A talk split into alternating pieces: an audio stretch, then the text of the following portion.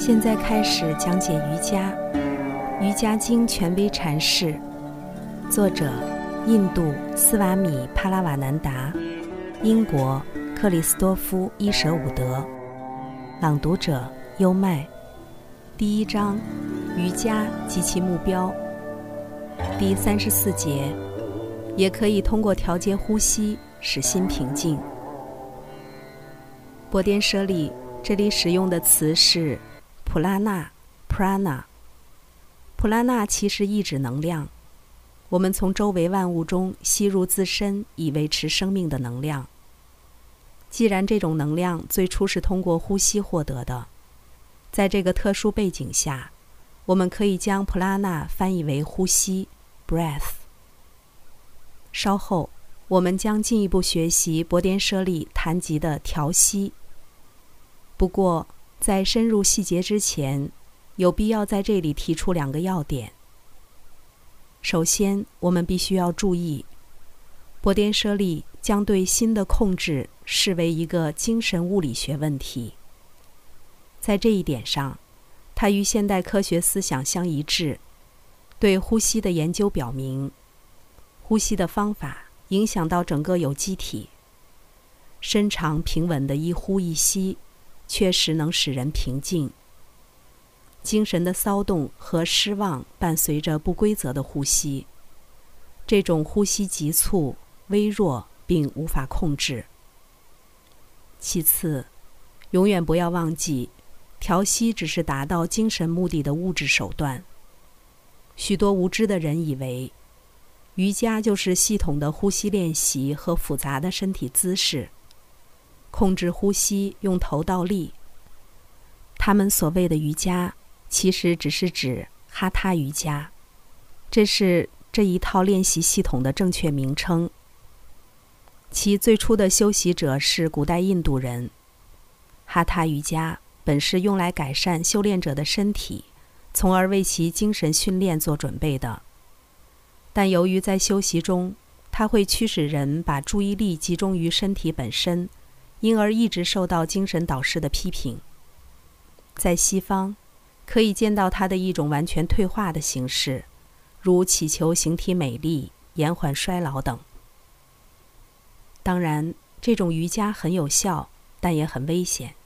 仅仅为了练习所产生的适宜的氧气口而疯狂地进行呼吸练习，这会导致幻觉，甚至精神错乱。最起码。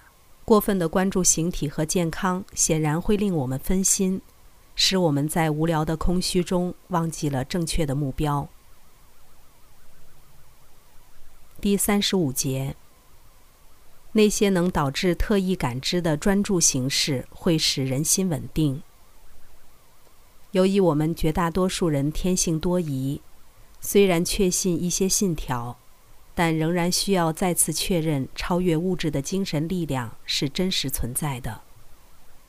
尽管在最严格的实验室条件下，我们进行过不计其数、记载详尽的试验，可一当涉及传心术、超感官预知力以及灵媒能力时，我们仍然只能抱歉地付之一笑。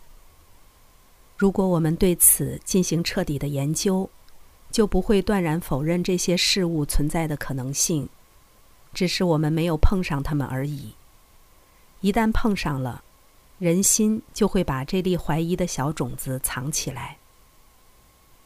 因此，波颠舍利建议我们试着为自己开发一些特异感知能力。他告诉我们，如果一个人把注意力放在鼻尖上，他就会闻到奇妙的芳香。如果把注意力放在舌尖，就会产生不同寻常的味觉；如果放在上颚，会产生超长的色觉；如果放在舌头中部，会产生超长的触觉；如果放在舌根，则会产生超长的听觉。这些能力本身并没有什么价值，但它们至少可以证明人心能做些什么。就像体育馆里的杂技表演，它能够证明一个受过训练的身体可以变得如何有力和柔韧。因此，我们开始明白，对于一个能够专注的人来说，任何事情都是可能的。所以，我们应当坚持不懈，突破寻常感知的屏障，在寻求内在知识的道路上奋勇前进。在体育馆中获得的身体力量，能够在以后的实际运用中发挥作用。通过专注练习获得的精神力量，也能够运用于几乎所有的实际目的，并使我们与阿特曼合一。刚才带来的是。现在开始讲解瑜伽，《瑜伽经》权威阐释，第一章，瑜伽及其目标，第三十五节。那些能导致特异感知的专注形式，会使人心稳定。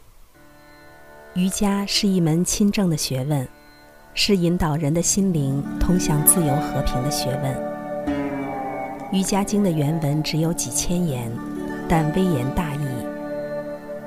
二零二三新年伊始，希望通过这本《瑜伽经》的注释本，可以对你的生活提供一种全新的哲学理解以及有益的指导。跟着优麦，带你不走寻常路的看世界。